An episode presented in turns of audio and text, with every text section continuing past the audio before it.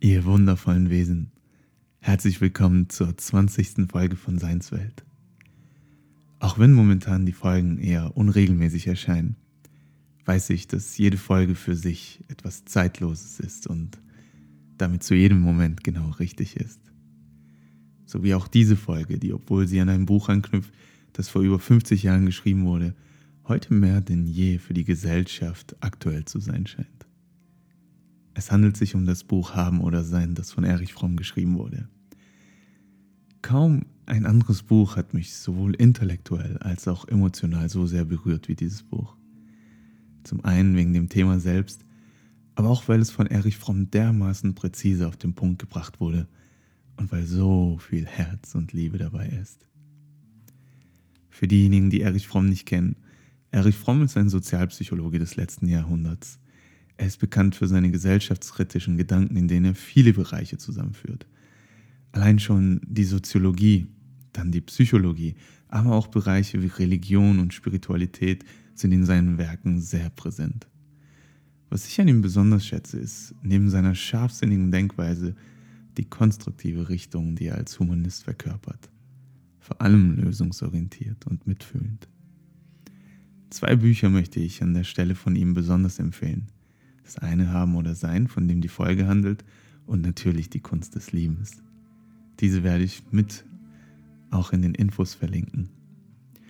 Was die heutige Folge anbelangt, ist diese aufgenommen mit Rainer Funk, einem Psychoanalytiker aus Tübingen, der Fromm zu seinen Lebzeiten assistierte und nun den Nachlass von Erich Fromm verwaltet. Wir haben die Folge im Erich Fromm Institut aufgenommen, bei dem ich ihn schon einmal besucht hatte, um über die Werke von Fromm zu sprechen. Auch dieses Mal war es ein sehr, sehr wertschätzender Austausch, weswegen ich mich sehr freue, diesen jetzt mit euch auch teilen zu dürfen. Doch bevor wir anfangen, möchte ich dich für einen Moment bitten, mal nachzuspüren, was diese Existenzweisen, um die es heute geht, bei dir auslösen. Das Haben, das Sein. Was sind die ersten Wörter, die dir einfallen, wenn ich dich darum bitte, den Satz zu vervollständigen? Fangen wir mal an mit Ich habe. Was sind die ersten Wörter, die dir einfallen? Ich habe.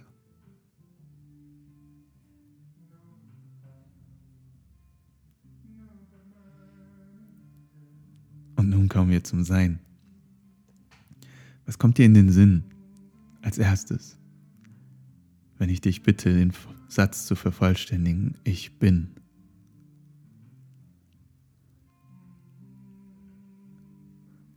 Ich bin. Merkst du einen Unterschied? An den Dingen, die du aufzählst vielleicht? Hm. Gehen wir mal auf eine andere Frage über, die du reflektieren darfst. Jetzt, jetzt geht es um dein Gefühl, wenn du den Satz hörst. Was fühlst du, wenn ich den Satz oder wenn du den Satz innerlich auch aussprichst? Ich bin Leben. Ich bin Leben. Ich bin Leben. Und der Kontrast. Was fühlst du oder wie fühlt es sich an, wenn du den Satz aussprichst, ich habe ein Leben oder ich habe Leben. Ich habe Leben.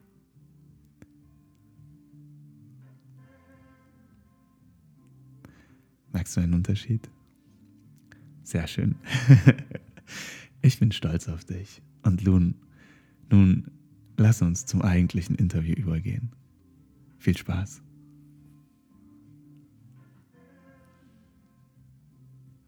Herr Funk, schön, dass Sie sich die Zeit genommen haben heute. Gerne. Ja. Um über ein Thema zu sprechen, das nicht unser erstes Mal ist. Und ähm, das, glaube ich, für viele auch einen Mehrwert haben wird, darüber mal äh, so einen tiefgründigen Austausch zu hören. Mhm. Was wir beobachten in unserem Kreis, vor allem im Freundeskreis, ist, dass unser gesellschaftliches System, das vor allem wirtschaftlich geprägt ist, ähm, uns immer mehr dazu suggeriert, mehr zu besitzen, mehr zu haben, mehr zu konsumieren. Von Werbung, von Geiz ist geil bis hin zu mein Auto, mein Haus, meine Frau sogar ähm, haben vor allem die Medien so einen sehr starken manipulativen Einfluss auf uns. Doch wir merken, dass das uns auf Dauer nicht glücklich macht. Ähm, wieso kann uns der Konsum, was uns so suggeriert wird, nicht glücklich machen auf Dauer?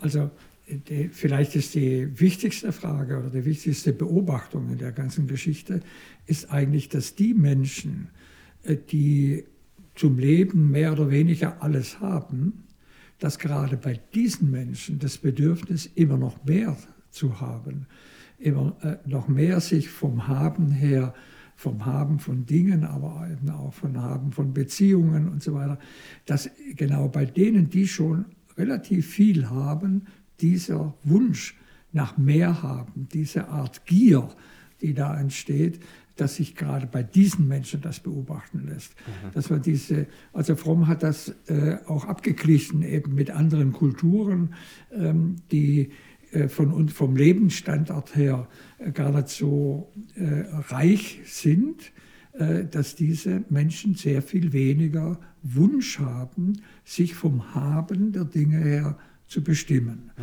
Natürlich ist es ein uraltes Phänomen. Es gab schon immer nomadische Kulturen, die gar, bei denen es gar keinen Sinn gemacht hätte, äh, haben zu wollen, weil man ja immer weiter wandern muss. Und da überlegt man es sich gut, wie viel man hat und woran man sich bindet und äh, in welcher Hinsicht man sich vom Haben bestimmt. Aber gerade in, mit der Sesshaftwerdung des Menschen und mit, der zunehmend, mit dem zunehmenden äh, Reichtum der Menschen ist diese Entwicklung zu mehr haben wollen äh, in, durch die Gesellschaften hindurch zu beobachten. Das hat noch einmal eine ganz massive Zuspitzung gefunden mit der industriellen Massenproduktion. Mhm. Je mehr man äh, mit äh, Massenproduktion, mit technischer Produktion, äh, mit Rationalisierungsmaßnahmen, also alles das, was man mit industrieller Produktion versteht, ähm, werden ja Dinge, Güter ähm, produziert, für die es äh, eigentlich gar keinen Bedarf mehr gibt, im Übermaß produziert. Und in dem Maße muss man den Menschen natürlich glauben machen, dass sie das auch noch haben müssen, äh, äh, um glücklich zu sein. Also da ist eine, eine, neue Dynamik in Gang gekommen mit der industriellen Produktion der letzten 200 Jahre vor allem im letzten Jahrhundert ganz deutlich ähm, zu beobachten gewesen. Und von dort her hat dann eben auch Erich Fromm dieses Buch Haben oder Sein ganz auf dieser Basis dieser Massenproduktion, äh, Sie haben schon gerade angesprochen, den Zusammenhang mit dem, Wirtschaft, mit dem Wirtschaftssystem ist da ganz entscheidend, äh, dass diese, dieses Bedürfnis äh, zunimmt. Nun, was Erich Fromm daran interessiert hat, ist eigentlich weniger das zu beschreiben, wie das im Einzelnen stattfindet, sondern mehr die psychologische Frage äh, in, in, in, Betracht zu ziehen. Was, was geschieht da mit dem Menschen, wenn er immer mehr statt aus seinen eigenen körperlichen und geistigen und seelischen Kräften zu leben, das, was Fromm äh, die Orientierung am Sein genannt hat, wenn der Mensch immer mehr sich von dem her definiert, was er haben kann, was er in sich hineinnehmen kann oder woran er moderner gesprochen, woran er Anteil haben kann. Also auch in einer Kultur des Sharing, wie wir das heute haben, geht es ja darum, Anteil zu haben, mhm. Zugang zu haben. Mhm.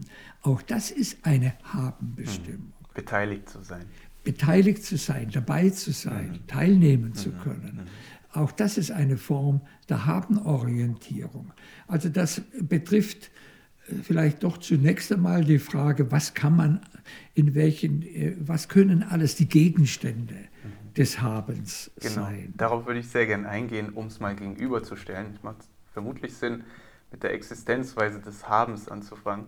Wo ich mich tatsächlich auch gefragt habe, ist das Haben überhaupt eine Weise zu existieren? Also, weil Existenz allein bedeutet für mich schon sein. Wie kann es sein, dass das Haben eine Existenzweise sein kann? Also wenn man, ähm, wenn man von einer Existenzweise spricht, dann meint man natürlich, dass das etwas ist, was, ohne das ich nicht leben kann. Das heißt, das, äh, das, was ich habe, hat eine existenzielle Bedeutung. Wenn mir dieses Haben fehlt oder genommen wird, dann breche ich sozusagen innerlich zusammen. Äh, also es geht hier eben nicht darum, um die Frage, ob ich jetzt ein Auto haben darf oder eine Wohnung haben darf oder ähm, einen Zugang zum Internet haben darf. Äh, das ist nicht die Frage. Äh, wir Menschen müssen alle wir brauchen das haben. Mhm. Wir können nicht anders leben, mhm. Äh, als dass wir ein Dach über den Kopf haben. Und eine der interessantesten Fragen ist, ob es sowas wie eine nationale, nationale Identität haben unbedingt braucht. Und ich äh, bin davon auch überzeugt, dass mhm. äh, Menschen so etwas brauchen. Ähm, also es ist nicht die Frage des, was Fromm genannt hat, das Funktionale haben. Mhm. Um leben zu können, müssen wir haben. Mhm. Ist überhaupt keine Frage. Sondern es geht immer um die Existenzweise. Das heißt, ob das Haben wollen äh, bestimmend wird äh, mhm. für meine Art zu leben, zu meiner Art zu denken, zu fühlen und zu handeln. Ähm, also da ist eine, äh, ja, in, in den östlichen Weisheiten ist das mit dem Begriff der Gier äh, benannt. Es geht immer um dieses gierige Haben wollen, noch mehr haben wollen. Ob das Haben wollen mein Leben bestimmt. Es geht nicht darum, dass man äh, dieses oder jenes nicht haben mhm. kann und soll mhm. und braucht. Ähm, äh, insofern ist es eine Existenz, geht es um eine Existenzweise, oder wir können auch anders sagen, wo das Haben zum Lebenssinn mhm. wird. Mhm. Also wenn ich nicht haben und mehr haben darf, dann, dann macht es keinen Sinn mhm. mehr zu leben. Und die ganze Frage, ich will das mal mit einem christlichen Bibelwort äh, benennen, die ganze Frage ist, ob wir haben können, als hätten wir nicht. Mhm. Also ob ich mir auch vorstellen kann, äh, ohne dieses Haus, ohne diese Kinder äh, leben zu können, als hätte ich nicht. Und wenn, wenn an der Stelle, wo ich ohne mein Haus oder ohne mein Auto oder ohne meinen Internetzugang es keinen Sinn mehr macht zu leben, dann habe ich diese Menschen oder diese Gegenstände in der Weise der Habenorientierung, in mhm. dieser Existenzweise des Habens. Darum geht es prinzipiell. Also diese Unterscheidung zwischen funktionalem Haben und diesem charakterologischen Haben, nennt das Fromm, also diesem gierhaften, existenzbezogenen Haben, ist vielleicht die allererste, wichtigste Unterscheidung, äh, die man hier treffen muss. Äh, das ist auch das Hauptmissverständnis, wenn man an das Buch Haben oder Sein, Haben oder Sein von Fromm denkt, dass die meisten Menschen dann gesagt haben, ja, jetzt darf ich nichts mehr haben, jetzt geht es darum, äh, mich in eine Askese zu gehen.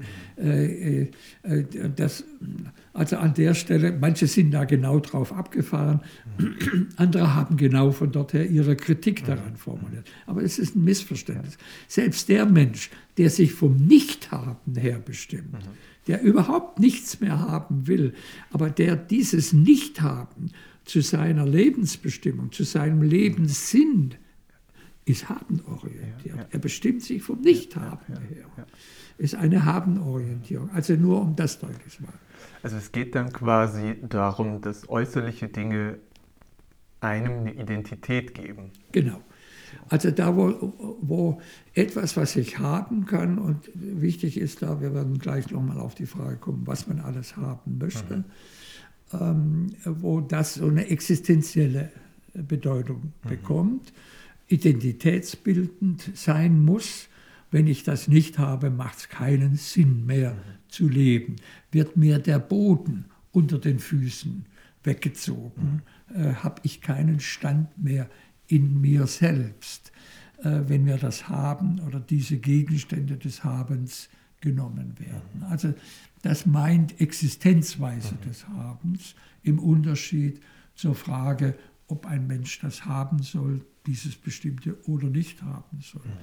Welchen Stellenwert das Haben hat, das ist die entscheidende Frage.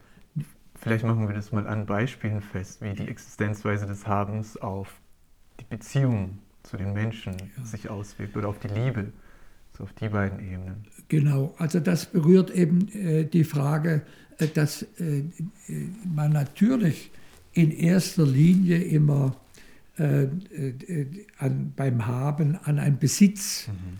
an Besitzgüter denkt eine Sammlung haben, Pelze haben, Haus haben, mhm. äh, was weiß ich, äh, Oldies haben oder was immer auch die Menschen mit Leidenschaftlichkeit gern sammeln. Das kann eine Form der Habenorientierung sein. Aber das ist äh, für unsere Zeit überhaupt nicht mehr das Interessanteste, weil die meisten Menschen heute nicht mehr vom Besitzdenken herkommen und vom Besitz haben wollen. Mhm. Die wenigsten kaufen sich heute noch Bücher. Mhm die Menschen kaufen, sich wollen Zugang haben zum Text. Aber das muss man nicht in Form eines äh, gedruckten Buches haben, zum Beispiel. Mhm. Ja, und bei den Beziehungen, bei den Menschen, das kommt eher zur Geltung heutzutage Eben, bei uns. Äh, die, wenn es darum geht, dass man, wenn es um andere Menschen geht und vor allem auch, wenn es um Werte geht. Mhm.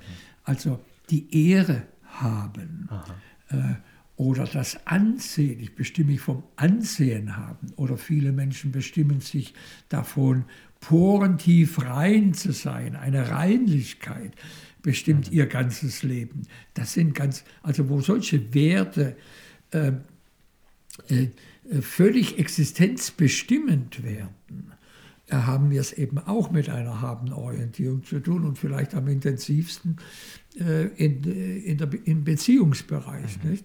In Beziehung zu anderen Menschen, zu Partnern, in Beziehung zu Kindern. Mhm. Nicht? Innerhalb einer autoritären Erziehung war es völlig klar, solange du deine Füße unter meinen Tisch streckst, mhm. solange habe ich hier das Sagen mhm. und musst du dich äh, unterwerfen. Ich habe, ich kann über dich verfügen, weil du ein Gegenstand meiner Habenorientierung mhm. bist. Mein Kind. Also so zum Beispiel, in, aber auch in Beziehungen, mhm. wo, wo das auch autoritär sein kann. Also heute ist der Tag, Welttag der Frauen, wo das in allen patriarchalen Gesellschaften die Frauen einfach zu einem Besitzgegenstand des Mannes gemacht wurden, sodass der Mann über die Frau verfügen kann. Äh, und das ist in vielen Kulturen noch sehr intensiv ausgeprägt, aber auch in diesen sehr aufgeklärten abendländischen Kulturen. Es ist noch nicht so lange her, vielleicht 30 Jahre her, äh, dass äh, die gesetzliche Vorschrift abgeschafft wurde, dass eine Frau, wenn sie einen Beruf ergreifen will, die Zustimmung ihres Mannes dazu braucht. Das ist, oder das Frauenstimmrecht in der Schweiz ist noch keine 50 Jahre alt. Stimmt, die Schweiz. Äh, in dieser so hochdemokratischen mhm. Schweiz. Also da spielen eben solche patriarchalen Momente herein, in denen die Frau zum Besitz äh, zum Haben Gegenstand des Mannes einfach. Man kann über das verfügen, mhm. über die Frau verfügen, über Kinder verfügen, über andere Menschen verfügen. Wir haben äh, ein, es gibt bestimmte Berufe, wo das eine ganz große Rolle spielte. Äh, bei Ärzten, wenn die ihre Patienten nicht mehr haben, äh, dann kriegen die die große existenzielle Krise. Mhm. Bei Lehrern konnte man mhm. das immer beobachten. Manche Lehrer haben schon die Krise in den Schulferien gekriegt mhm. und nicht erst, wenn sie dann pensioniert worden sind. Ja, ja. Also wo, wo solche, wo das Haben von anderen Menschen diese existenzielle Form angenommen hat und da wird es eigentlich sehr viel interessanter, wenn es um Menschen geht, wenn es um Werte geht, an denen man sich haben orientiert, haben in einer haben, existenziellen Habenweise orientiert. Und ohne dieses Haben der Werte, denken Sie an das Recht haben, ein ganzer Beruf. Ähm, bestimmt sich davon, dass Menschen mhm. sich vom Recht haben her bestimmen müssen. Mhm. Äh, auch wenn man äh, da ein bisschen vorsichtiger sein sollte, weil es natürlich immer Fragen zwischen den Menschen gibt, die rechtlich abgeklärt werden müssen und wo die Seite des Rechts eben geklärt werden muss zwischen streitenden Parteien. Aber dennoch, es ist dieses ähm, vom Recht haben her bestimmen, ist etwas, was sehr habenorientiert ausgelebt werden kann. Also wenn es um andere Menschen, wenn es um Werte geht, da, macht, äh, da, da wird eigentlich erst wirklich deutlich, wie umfassend diese Alternative haben oder sein, äh, wie das von Erich Fromm mhm. formuliert worden ist, wie, die, wie umfassend das tatsächlich zu verstehen ist. Mhm. Fromm schreibt dazu, am Haben orientierte Menschen möchten den Menschen, den sie lieben oder bewundern, haben. Dies kann man in Verhältnissen zwischen Eltern und Kindern, Lehrern und Schülern und unter Freunden beobachten. Beide Partner wollen den anderen zur allgemeinen Verfügung haben und begnügen sich damit, die Nähe des anderen zu genießen. Deshalb sind sie auf andere eifersüchtig, die den gleichen Menschen haben wollen. Jeder klammert sich an den anderen wie ein Schiffsbrüchiger an einer Planke. Beziehungen, die wesentlich besitzorientiert sind, sind bedrückend, belastend, voll von Eifersucht und Konflikten. Exakt. exakt, genau. bringt es wieder Das sind die Folgen dann mhm. auch eben einer solchen Art, und, äh, wo, wo deutlich wird, ein, ein solches Zusammenleben äh, ist äh, von Ungerechtigkeit, ist von äh, Ungleichheit mhm. bestimmt. Und von dort her ist eben diese Orientierung am Haben äh, nicht nur sozial gesehen, sondern eben auch psychisch gesehen äh, etwas, mit dem der Mensch nicht sinnerfüllt und nicht glücklich mhm. leben kann, auch nicht psychisch gesund wirklich mhm. leben mhm. kann. Mhm. Vor allem, also wie ich das verstehe, ist das ja eine, der Versuch, die innere Lehre oder die Auseinandersetzung mit dem Inneren, der Seinswelt, ähm, durch etwas Äußeres zu, auszugleichen, wenn man das überhaupt so sein, sagen kann. Aber die Abhängigkeit beginnt doch erst recht damit, dass man eben in Abhängigkeit von etwas anderem sich äh, fühlt oder überhaupt existiert. Ja. Und dass dieses Äußere ja flüchtig ist und veränderbar ist im Gegensatz zu dem, was innerlich ist.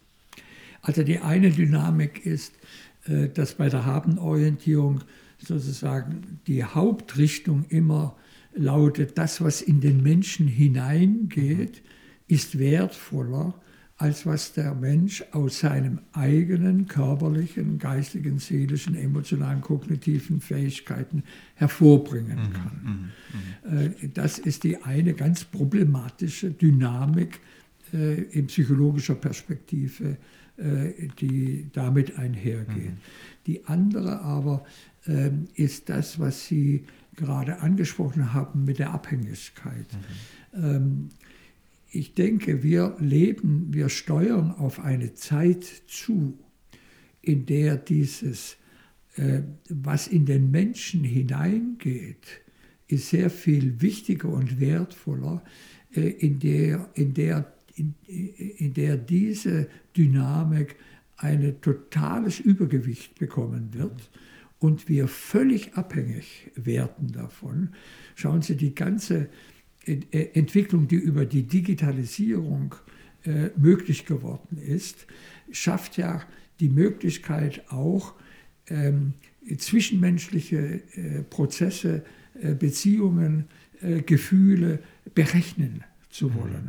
Mhm. die, die künstliche Intelligenzforschung ist dort am interessantesten, wo man den Menschen mit seinen Gefühlen mhm. berechnen können muss. Und zwar besser dann schließlich besser das Programm und der Algorithmus mhm. es besser weiß als der einzelne Mensch.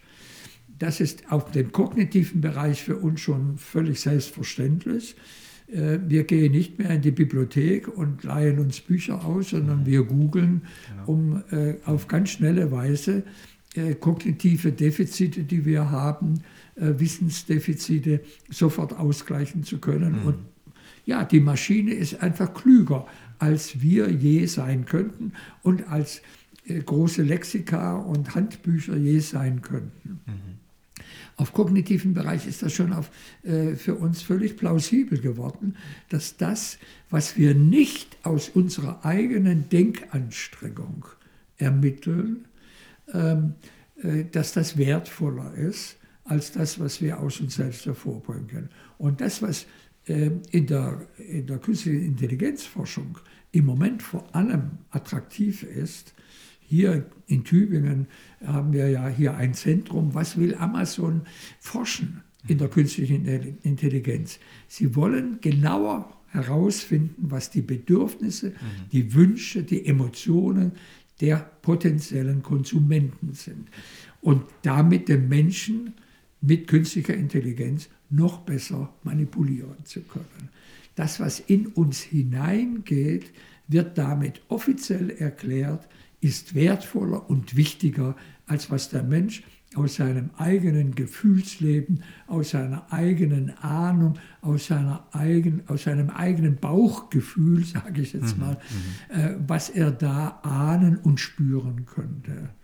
Das ist die eigentliche Bedrohung äh, der Habenorientierung, die auf uns zukommt. Diese Abhängigkeit, mhm.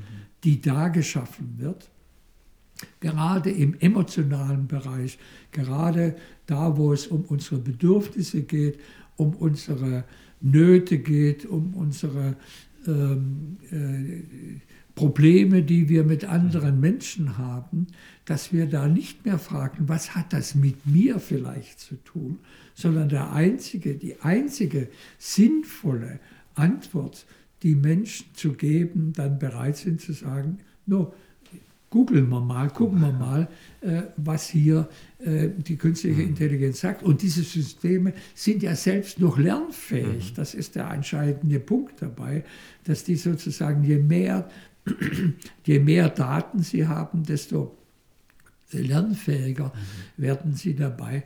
Das heißt, wir gehen auf eine Zeit zu, wo wir uns total abhängig machen vom Haben der entsprechenden algorithmisch gesteuerten mhm. Lebensberatung, Diagnosen, mhm. ähm, äh, äh, äh, Problemlöser in Beziehungsfragen und so weiter. Sie haben schon auch ein paar andere Punkte angesprochen gehabt, nämlich eben die Art, das Wissen zu haben, wo wir darauf zugreifen. Fromm geht sogar weiter auch, das auf den Glauben zu beziehen, ob wir einen Glauben haben oder den Glauben verkörpern oder in Verbindung eben mit dem Glauben stehen. Und äh, was mich sehr berührt hatte, war der Abschnitt oder der Teil, als es um die Existenzweise des Habens in Bezug auf das Leben, auf das eigene Leben ist. Da beschreibt ja Fromm auch ganz äh, klar, wie die Existenzweise sich darauf auswirkt, nämlich auch in Bezug auf, den, auf die Angst vor dem Tod. Inwiefern ähm, die Menschen, die in dieser Existenzweise leben, Angst vor dem Tod haben und warum. Also ich denke, das ist äh, auf der einen Seite, äh, denke ich, äh, ist ganz klar, die Menschen müssten eigentlich eine wahnsinnige Angst mhm. vor dem Sterben und damit dann auch vor dem Tod haben, nämlich dass ihnen das, woran sie sich festhalten, dass sie das Leben wie einen Gegenstand, einen harten Gegenstand begreifen, dass ihnen dieses Leben genommen werden könnte. Sie müssten eigentlich eine wahnsinnige Angst vor dem Tod haben. Was wir aber gleichzeitig eben beobachten, ist, dass diese Angst vor dem Tod ganz stark verdrängt wird. Mhm. Und da gibt es ganz unterschiedliche Formen. Äh, der Verdrängung, dass man einfach nicht wahrnehmen, nicht wahrhaben will, wie äh, man die körperlichen Kräfte reduzieren, wie man wie ein Sterbeprozess oder zunächst ein Alterungsprozess, vielleicht dann ein Verkreisungsprozess und schließlich der Sterbeprozess in Gang kommt, dass man das einfach nicht wahrhaben will, ähm, wird zum Beispiel in dieser Diskussion um das selbstbestimmte Sterben deutlich. Also auch da geht es noch einmal darum, die, in diese Selbstbestimmung, mhm. alles selbst bestimmen zu wollen, äh, geht es darum, eben mit diesem, mir wird das Leben genommen, das nicht wahrhaben zu müssen. Aber der, der, das Grundproblem ist, dass die Menschen das Leben wie eine Größe des Habens mhm. begreifen mhm. und nicht als etwas, in dessen Dynamik, zu dessen Dynamik auch das Sterben und der Tod gehört, mhm. sodass man das akzeptieren muss, dass man damit leben kann, dass man auch stirbt. Die andere Weise ist, äh, dass man eben äh, ein für das Leben nach dem Tod sich alles Mögliche vorstellt. Äh, das ist im frommschen Sinne eben auch eine Flucht aus dem, ja, ist ein Versuch, wenn man das Leben als eine Habengröße begreift, die man nicht, äh, an die man Existenz, an das man existenziell gebunden ist, kann man auch nicht akzeptieren, dass das Leben einem definitiv genommen wird mit dem Tod und deswegen muss man ein Leben nach dem Tod oder verschiedene andere äh, Weisen des Fortlebens nach dem Tod annehmen. Auch das ist für, für mhm. Fromm ist eine, eine Art und Weise, äh, haben orientiert mit dem Sterben und dem Tod umzugehen. Für Fromm war es völlig klar, wenn er stirbt, ist sein Leben zu Ende mhm. Und wird er nicht weiterleben mhm. in irgendeiner Form. Äh, was weiterlebt, sind seine Gedanken, sind die Erinnerungen anderer an ihn, aber er das Leben ist einfach, auch menschliches Leben ist daran gebunden an die neuronalen Prozesse. Und wenn die neuronalen Prozesse zu Ende gegangen sind, dann gibt es auch kein Leben mehr. War für Fromm völlig mhm. klar. Er zitiert da aus äh, Epikur, der Tod geht uns nichts an, denn solange wir sind, ist der Tod noch nicht da. Aber wenn der Tod da ist, sind wir nicht mehr da. Und er schreibt weiter, freilich kann man sich vor dem Leiden und dem Schmerzen fürchten, die dem Sterben vorausgehen können. Aber das ist etwas anderes als die Angst vor dem Sterben. Aber während es somit scheinen könnte, dass die Angst vor dem Sterben irrational sei, trifft das nicht zu, wenn das Leben als ein Besitz erlebt wird. Man hat dann nicht vor dem Sterben Angst, sondern davor zu verlieren, was man hat. Seinen Körper, sein Ego, seine Besitztümer und seine Identität. Die Angst, in den Abgrund der Nicht-Identität zu blicken, verloren zu sein. Und genau aus dieser tiefen Erkenntnis heraus äh, formuliert dann eben Fromm, worauf es ankommt, ist, dass man das Leben mit seinen Möglichkeiten tatsächlich auch ausschöpft, mhm. dass man das realisiert. Und die ganze Frage ist natürlich, was meint er mit seinen Möglichkeiten, das Leben mit seinen Möglichkeiten. Und die Möglichkeiten des Menschen äh, sind ja in erster Linie wirklich seine imaginativen Möglichkeiten, mhm. seine emotionalen und seine kognitiven mhm. Möglichkeiten. Also das, was wir mit geistig-seelischer Dimension des Menschen, dass er die praktiziert, mhm. dass er die zur Blüte bringt, dass er die praktiziert, wo immer es möglich ist, über sich selbst Kenntnis zu erhalten, auch über Dinge, die ihm nicht direkt bewusst sind. Mhm. Und von dort her rührt dieses, diese Orientierung am Sein mhm. eben auch Bereiche, die den Menschen nicht direkt zur Verfügung sind, auch seinen unbewussten mhm. Strebungen, Wünsche, Fantasien, Gedanken, mhm. gehören äh, zu dieser Dimension des Lebens, die in Erfahrung mhm. gebracht werden mhm. sollen.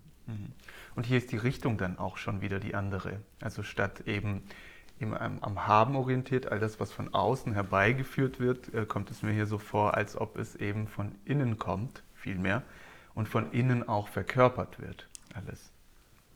Unbedingt. Das ist äh, sein, seine Orientierung am Sein meint bei Fromm in der Tat immer das, was der Mensch aus seinen ihm eigenen Möglichkeiten hervorbringen kann, dass er das hervorbringen, zu, zu bringen versucht. Der Mensch hat das sehr gut verstanden, wenn es um seine körperlichen mhm. äh, Seinsfähigkeiten äh, geht. Wir haben das ähm, äh, bestens gelernt äh, dass je mehr wir uns der Technik bedienen und uns fahren lassen und mit dem Aufzug, ähm, also einfach unsere körperlichen Kräfte, unsere Bewegungsfähigkeit, unsere körperliche Kraft nicht mehr durch den normalen Lebensvollzug, nicht mehr automatisch praktizieren, dass wir dann, wer rastet, der rostet. Also mhm. anfangen, körperlich ähm, äh, schwächer zu werden, äh, in unserer Bewegungsfähigkeit schwächer zu werden. Wir haben es total gelernt, dass wir da was dagegen tun müssen und notfalls in die Muckelstube gehen müssen, mhm. joggen müssen, mhm. Gymnastik machen müssen, mhm. um diese Fähigkeit uns zu erhalten. Mhm. Da klappt das sehr gut, aber da wird es auch unmittelbar spürbar. Wenn die Menschen verblöden, weil sie nur noch vorm Fernseher oder nur noch in irgendwelchen Chatrooms sich aufhalten, ähm, dann merken sie es nicht. Da müssen sie es nicht merken, dass sie ja eigentlich nichts mehr selber denken, nichts mehr selber fühlen, sondern immer nur partizipieren wollen an dem, was andere schon gedacht haben oder was andere gerade fühlen und mitfühlen, sich emotionalisieren lassen wollen, statt mit ihren eigenen Gefühlen umzugehen und eigene Gefühle, auch negative eigene Gefühle zur Entdeckung bei sich zu bringen. Also in diesem Bereich haben wir leider keinen so direkten, also keine so direkten Effekte, wenn wir, wie beim Körper, dass wir es direkt spüren, dass wir verarmen, dass wir immer weniger werden, dass äh, unser Sein immer schwächer, immer weniger spürbar, immer mehr verblasst und dass wir immer mehr abhängig werden von den Dingen, die in uns hineingehen oder an denen wir eben partizipieren können. Aber auch das Partizipieren, das große Sharing ist eine Form, für solche Menschen eine Form der Habenorientierung. Und ähm, also der Unterschied ist für viele wahrscheinlich nicht so klar, wo die Existenzweise des Habens beginnt. Können wir das an Beispielen festmachen? Wir hatten ja vorhin die Beziehung genommen gehabt. Ähm also ich denke, man, das einfachste Beispiel ähm, oder die einfachste Übung, die es immer gibt, ist sich zumindest vorzustellen, also in seinem Vorstellungsvermögen, dass das, was einem so ganz arg wichtig ist, dass, äh, dass, äh, sich vorzustellen, dass man das nicht hätte.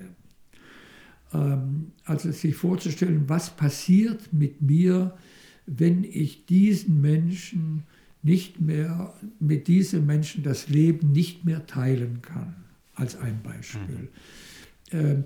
Das, ist, das kann etwas ganz Furchtbares sein, aber wenn es mir den Boden unter den Füßen wegnimmt und es keinen Sinn mehr macht, dass ich dann noch weiterlebe, wenn ich dich nicht mehr habe, wie es das Wort so mhm. schön mhm. ausdrückt, dann ist es ein Ausdruck dieser Beziehung. Und wenn sie noch so glücklich erlebt wird, es ist ein Ausdruck der Habenorientierung, weil ich mich abhängig mache vom Haben, vom Verfügen können über diesen Menschen mhm. dabei.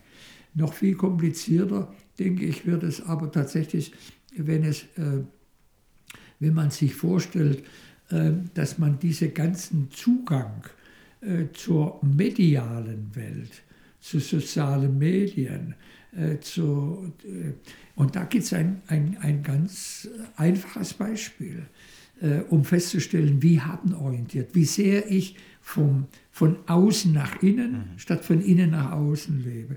Ein einfaches Beispiel ist, sich nur ein Wochenende, es reicht schon, ein Wochenende vorzustellen, ohne jede Art von Elektrizität leben zu müssen, weil diese ganzen Möglichkeiten heute ja an Elektrizität gebunden sind. Das heißt aber auch, äh, sich vorzustellen, ein Wochenende ohne Akku Elektrizität. Das heißt, es fällt alles weg, wo ich mit jemandem äh, telefonieren könnte, wo ich ins Internet gehen könnte, wo ich, ähm, äh, was weiß ich, Spotify oder sonst irgendwas nutzen könnte. Alles das fällt weg.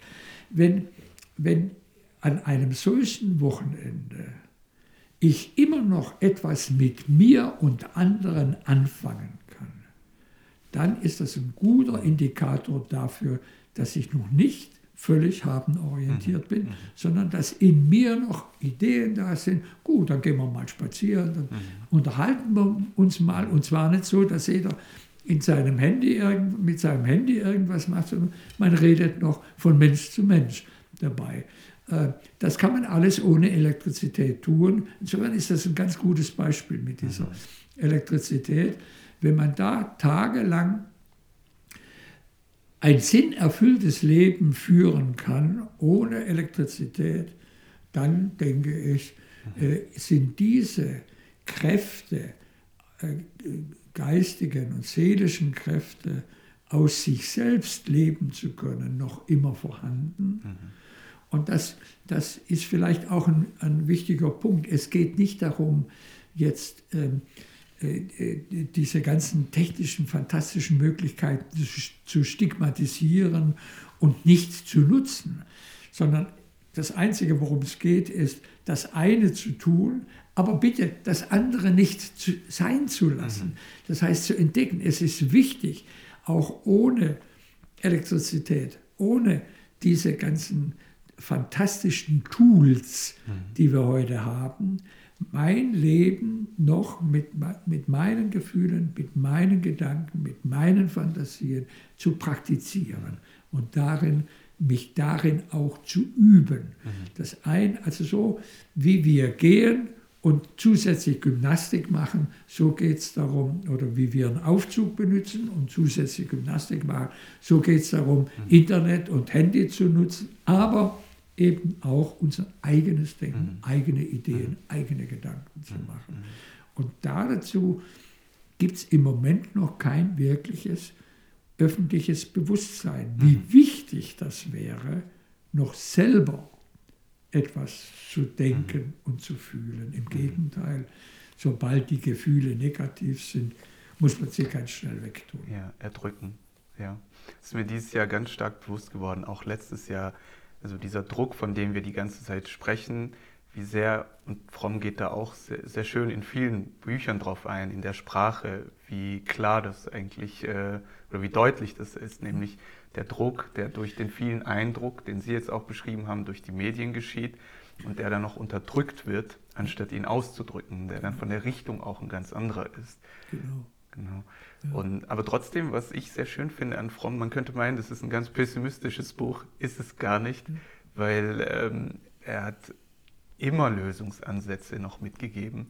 Und was ich auch so schön finde, er hat auch eine Hoffnung, finde ich, in die Jugend oder in die, in die Generation, die da kommt. Also zumindest in der Zeit, in der er das schreibt. Ja. Weil er macht Beispiele fest, wie das eben diese Menschen lange Reisen auf sich nehmen und an bestimmten Orten zu sein, mit bestimmten Menschen zu sein. Also ähm, ganz viel Hoffnung gibt er da auch mit. Ähm, sind Sie da genauso hoffnungsvoll? Können Sie das jetzt, nachdem Herr Fromm das vor vielen Jahren geschrieben hat, immer noch so sehen? Also Fromm hat ja ähm, im letzten dritten Teil des Buches Haben oder Sein, hat er ja ganz konkrete Vorschläge gemacht, was vor allem äh, wirtschaftlich äh, in unserer Kommunikationsmöglichkeit, im Informationsbereich und so weiter, was da alles geschehen müsste, um mehr Seinsorientierung geltend zu machen. Wenn man das anschaut, was er da vor 45 Jahren äh, geschrieben hat und das vergleicht mit dem, was gekommen ist, da kann man ein bisschen die Hoffnung verlieren. Mhm. Ähm, der entscheidende Punkt ist für Fromm damals gewesen und ich denke für uns heute auch, dass es einzelne Menschen gibt, die eine andere Erfahrung sich trauen, eine andere Erfahrung zu machen. Und von dort her ist, sagen wir mal, das Setzen auf die Jugend äh, ist, ist immer ein, ein wichtiger Punkt, um noch überhaupt Hoffnung haben zu können, weil da Menschen auf einmal eine ganz andere Dimension haben. Und es gibt viele junge Menschen, die auch heute fromm neu entdecken, weil sie genau da ein Gespür haben, da ist jemand, der sagt, es kommt darauf an, dass du aus deinen eigenen Gefühlen, eigenen Fantasien, äh, dass du aus die, diese praktizierst und daraus etwas machst und nicht dich in optimaler Weise nur anpasst um erfolgreich zu sein auf dem Markt oder eben immer up-to-date zu sein. Also äh, der entscheidende Punkt ist, dass man bei sich selbst ähm, zumindest ansatzweise mhm. die Erfahrung macht, es geht auch völlig anders. Mhm. Ähm, und davon hängt es ab. Ich habe jetzt noch einmal in diesem Vergleich, ähm, äh, meine Sorge ist schon, dass mit der äh, so, so segensreich diese ganze Entwicklung äh, der Digitalisierung und der künstlichen Intelligenz und so weiter, das ist ja in allen Bereichen, die man wirklich berechnen kann, ist es ja wirklich nur toll und mhm. segensreich. Aber es macht keinen Sinn, sie auf den unwägbaren Menschen mhm. anzuwenden, mhm. dass wir ein Gespür dafür kriegen. Mhm. Das ist, da geht es um den Menschen mhm. und seine Offenheit des Systems Mensch, es geht, der Mensch ist nicht etwas berechenbar und das Soziale ist nicht berechenbar äh, und von dort her auch nicht steuerbar, mhm. sondern nur lebbar, erfahrbar. Äh, dass, dass wir dafür ein Gespür bekommen. Ich kann es in Wirklichkeit noch nicht richtig sehen, äh, dass da eine breite Bewegung, ein breites Bewusstsein da war. Der, der große Erfolg des Buches Haben oder Sein vor bald 50 Jahren war, dass, äh, äh, dass es in, auf eine Gesellschaft traf, die genug hatte vom Besitz anhäufen. Mhm. Die nach dem Krieg, jeder hat sein Häusle gebaut, hat jeder hat sein Auto gebraucht. Äh, man hat sich völlig vom Haben von Gütern her bestimmt, hat gesammelt wie verrückt und so weiter. Äh, dass, dass Fromm damals diese Orientierung am Güterhaben äh, deutlich gemacht hat, so werdet ihr sicher nicht glücklicher. Und genau das war das Gefühl der Menschen der 70er Jahre, dass mit noch mehr Güter haben äh, man keinen inneren Reichtum äh, oder den inneren Reichtum immer mehr verliert. Genau das aber zu übersetzen in eine Zeit, äh, wo es nicht mehr ums Güterhaben mhm. geht, sondern eben um diese ganzen fantastischen technischen mhm. Dinge, mit denen wir heute alles Mögliche herzaubern können, die, mit denen wir Wirklichkeit völlig anders mhm. gestalten können. Da ein Gespür zu entwickeln, Moment, wo bleibe ich mhm. mit meinen geistigen und seelischen und imaginativen Fähigkeiten. Wo bleibe ich da? Gehe ich da nicht vor die Hunde? Praktiziere ich die? Verliere ich die nicht immer mehr damit? Dafür ein Bewusstsein äh, zu kriegen. Im, Im sozialen Bereich gibt es schon ein paar äh, Phänomene, bei denen ich den Eindruck habe, die Menschen merken was. Äh, zum Beispiel, es gab noch keine Zeit, in der es so viele gesprächsliterarische Gesprächsgruppen gab, mhm.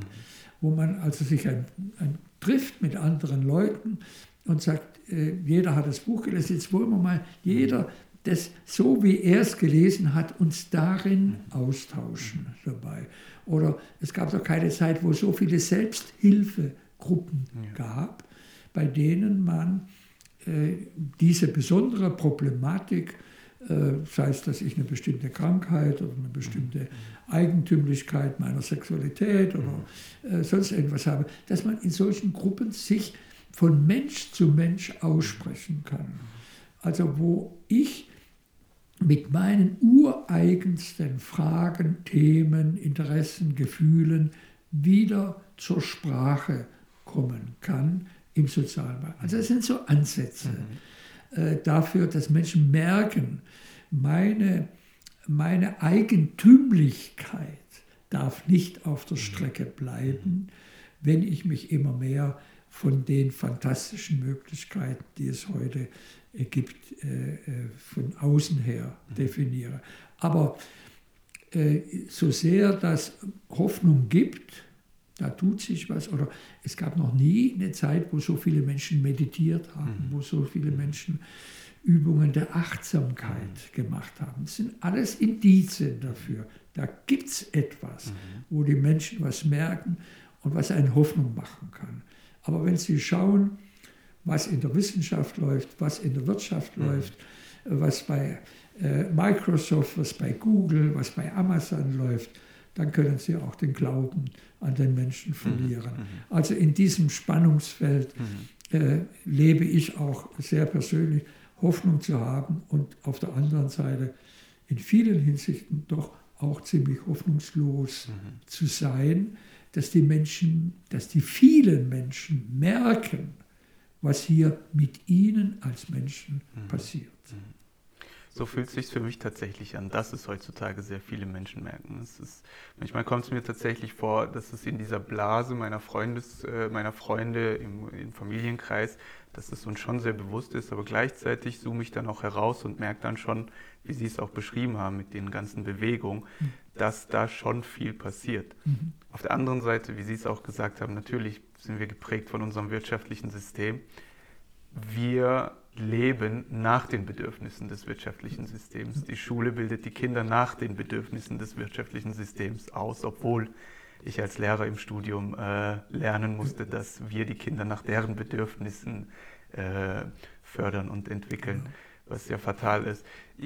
Also inwiefern das wirtschaftliche System sich verändern muss, das beschreibt auch Fromm, denn er geht nicht davon aus, dass nur das Individuum sich verändern muss oder nur das wirtschaftliche System. Er sieht da beide Spannungsfelder, ähm, dass bei beiden Spannungsfeldern etwas passieren muss.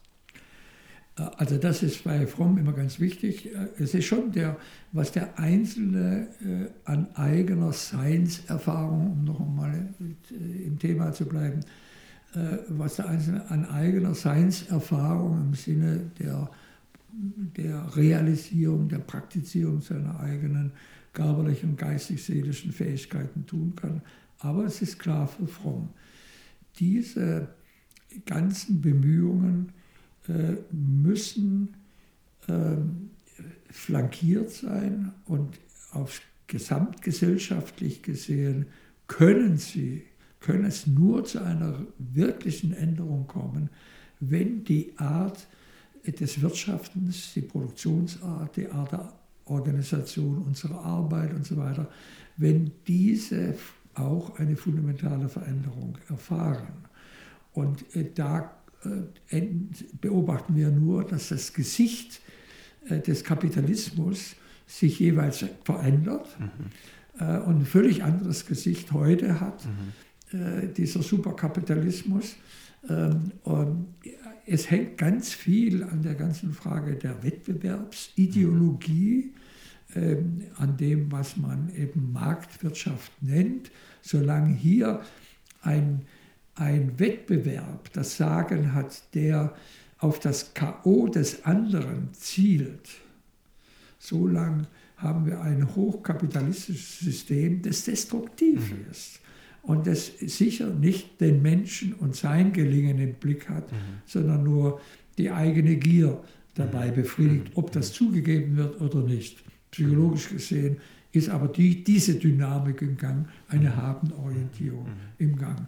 Und an der Stelle, äh, ja, kann ich mir höchstens vorstellen, äh, dass globale Entwicklungen wie die Klimakrise, wie äh, die Frage des globalen Südens und der Un Ungleichheit und Ungerechtigkeit, dass solche Fragen ein solches System in Frage stellen mhm. können. Aber wirklich sichtbar ist es nicht. Die, es ist auch nicht sichtbar, dass wir die Klimakrise bewältigen können, äh, dass wir die Ziele erreichen können, die, diese Kipppunkte, mhm. die man da wissenschaftlich diagnostizieren kann, dass man die vermeiden kann. Es ist alles nicht ersichtlich, weil, und es ist natürlich durch diesen völlig verrückten Krieg von Putin mhm. jetzt noch einmal alles noch komplizierter mhm. geworden, weil die Frage der ganzen Bedrohung durch Krieg und vor allem durch atomare mhm. Kriegführung neu über die Menschen hereingebrochen ist. Also es gab noch nie eine solche Krisenzeit wie im Moment.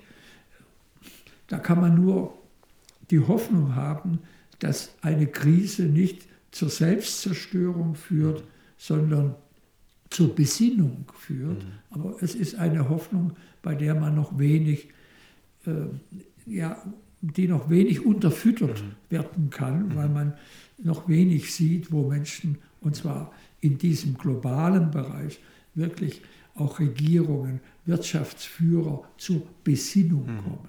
Mhm. Und das, was in Davos passiert, ist für mich eine, ein, ein, ein, ein Showgeschäft mhm. äh, des Kapitalismus weiterhin. Nicht? Auch wenn die Initiatoren ganz andere Absichten mhm. haben. Also von dort her, es braucht diese globalen Veränderungen im Wirtschaftsbereich, in, in der Produktionsweise, in der Art der Organisation. Die Ausbeutungssysteme müssen verändert werden, abgeschafft werden und so weiter. Nur so sind, äh, ist zu erwarten, dass die vielen Menschen in ihrer Art zu leben eine seinsorientiertere Art realisieren können. Mhm. Aber diese Notwendigkeit der globalen Veränderung, die soll auch nicht als Ausrede dienen, mhm. meine eigenen genau.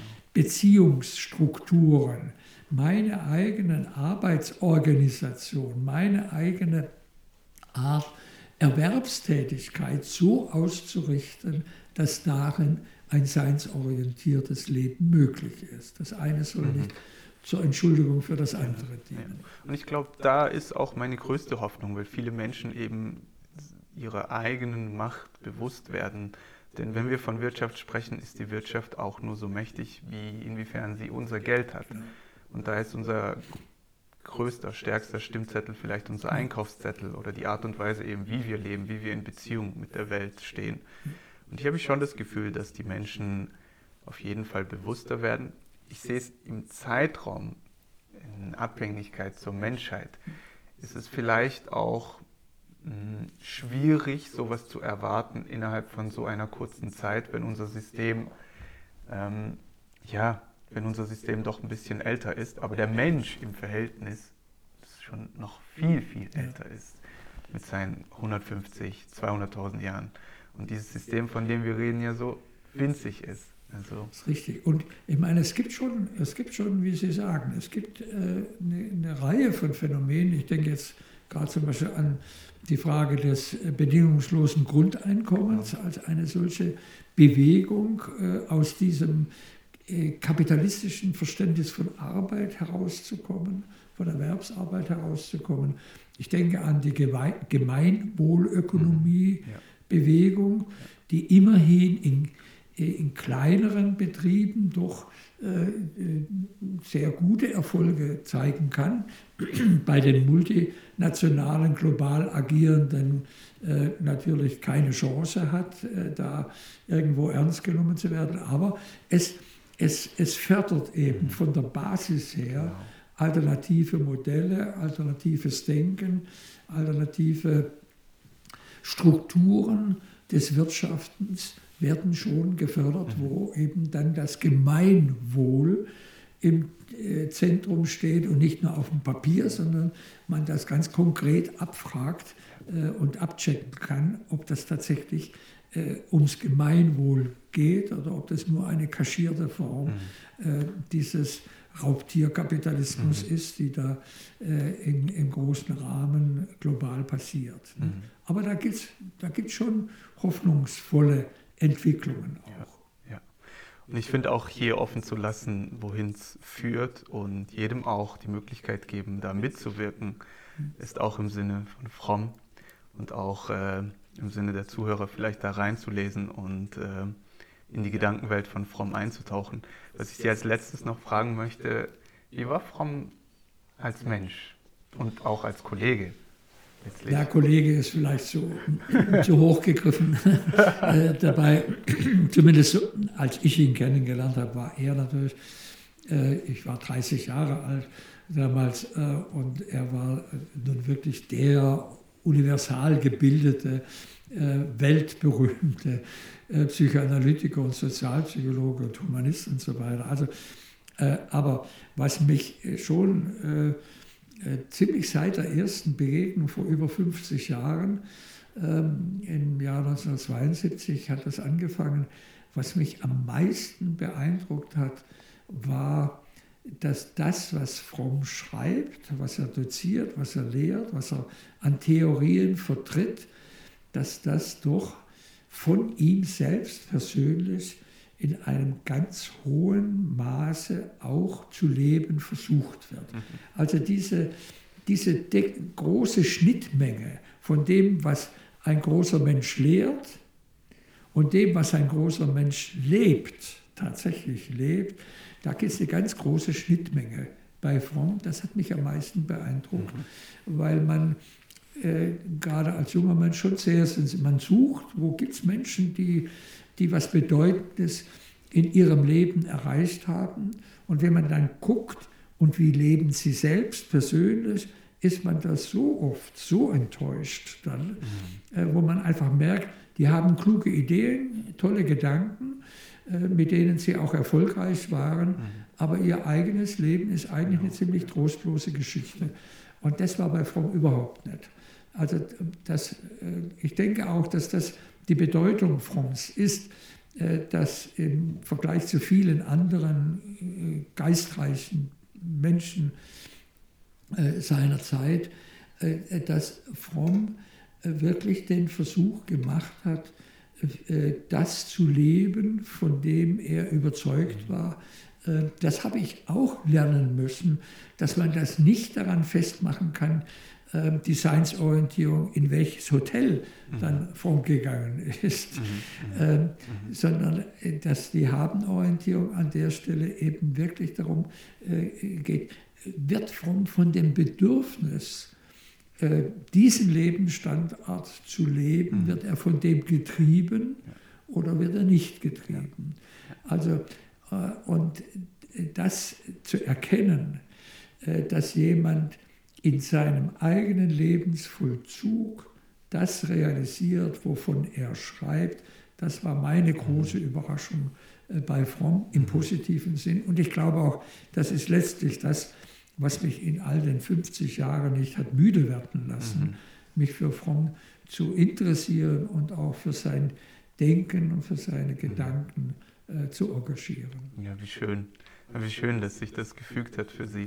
Meine letzte Frage, die ich hier noch habe, inwiefern lebt ein Fromm für Sie weiter? Also es ist ja nicht nur rein auf der, auf der kognitiven Ebene, Sie haben ja auch einen ganz stark emotionalen Bezug zu ihm. Also Claro, äh, wie, wie gesagt, er hat mich äh, ein Stück weit auch in, in Bann gezogen. Mhm. Mit seiner Art zu leben ist für mich das, was man traditionell vielleicht einen Meister mhm. nennt. Und auch das ist etwas, was mich bei Fromm sehr beeindruckt hat. Äh, Fromm hat sich immer als Schüler von Meistern verstanden mhm. und er hat immer Meister gehabt ähm, und war nie davon überzeugt, dass er nur sein eigener Meister sein muss. Mhm. Er hat immer Meister gebraucht. Und in dem Sinn ist für mich sicher äh, Fromm auch ein Meister geblieben. Ich habe da mhm. bestimmte Schwerpunkte gesetzt. Ähm, in, in meiner Rezeption von Fromm oder in dem, wo Fromm mir Vorbild und Meister ist. Mhm. Es ging mir vor allem in, meinem, in meiner Fromm-Rezeption darum, diesen Wissenschaftler Fromm mhm. äh, stärker in den Vordergrund äh, zu äh, tun. Also was er in dieser Verbindung von gesellschaftlichem Denken und individuellem Denken, von Soziologie und Psychologie, was Fromm dargetan hat, dieses Zusammendenken äh, von, äh, von äh, Makroentwicklungen mit ganz individuellen Bereichen. Das, das war mir ein besonderes Anliegen, schon als Fromm mich fragte, ob ich die Gesamtausgabe seiner Werke in deutscher Sprache herausgeben würde, war das für mich das eigentliche Motiv. Auf diese Weise Fromm als Wissenschaftler zugänglich zu machen und fromm in der Wissenschaft äh, äh, fortleben zu lassen. Also es war sicher bis heute, dass ich noch immer, trotz meiner 80 Jahre jetzt, äh, noch äh, Vorlesungen und Seminare an einer Hochschule in Berlin mache oder auch hier im Fromm-Institut, wir auch ein Seminar für die Universität Tübingen anbieten äh, und so. Das ist äh, sicher ein Hauptanliegen, da wo ich fromm, wo fromm mir unerreichbar scheint, ist wirklich in dieser ungeheuren Diszipliniertheit mit sich selbst mhm. umzugehen. Mhm. Also das, was, wo Fromm jeden Tag mindestens eine Stunde lang meditiert hat und seine, äh, sich selbst analysiert hat, mhm. diese Ernsthaftigkeit. Äh, ich muss mein eigenes Leben auch mit seinen ganzen Schattenseiten in Erfahrung bringen. Die Ernsthaftigkeit bin ich ihm nicht gefolgt. Aber diesem Appell können vielleicht die Zuhörer folgen, indem sie in seinen Werken inspiriert werden. Ich ja. danke Ihnen auf jeden Fall, Herr Funk. Ja, bitte sehr. Gerne. Sehr Spaß gemacht. Schön. Nicht das letzte Mal hoffentlich und okay. bis sehr bald wieder. Ja, gerne. Oh, so schön. Damit sind wir aber auch schon am Ende angelangt. Ich hoffe, du konntest genauso wie ich aus diesem Gespräch etwas für dich mitnehmen. Oder vielleicht auch einfach nur genießen. Falls du mehr wissen willst, schau dir gern mal die zusätzlichen Links in der Info an oder allgemein die Info. Und natürlich freue ich mich auch wie immer, wenn du deine Gedanken mit mir teilst. Was hat dir gefallen oder was hat dir vielleicht nicht gefallen? Hat es irgendwas in dir bewegt? Konntest du mit irgendetwas ganz besonders in Resonanz treten? Und Vielleicht meinst du, kennst du jemanden, der wirklich davon profitieren könnte von dieser Folge. Teile es doch natürlich dann mit Freunden, mit der Familie. Und wie immer danke ich auch dir dafür, dass du mit mir in Resonanz trittst und damit ein Feld des Mitgefühls und des Seins erzeugst. Ich wünsche dir vom Herzen alles Liebe. Bis bald.